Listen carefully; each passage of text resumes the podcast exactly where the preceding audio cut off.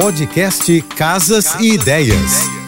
Dicas de arquitetura e design para decorar sua casa com Manu Miller. Oferecimento: aproveite a liquidação muda tudo. Todas as lojas do Casa Shopping com até 50% de desconto para você mudar tudo. Iluminação é tudo. Bom, isso não é novidade para ninguém, né? Mas uma dúvida que sempre surge na hora da reforma é quando usar os spots. Além de modernos, eles são práticos e permitem criar uma iluminação mais dinâmica personalizada, proporcionando assim um resultado moderno e refinado. O spot de luz quadrado é normalmente embutido em sancas de gesso.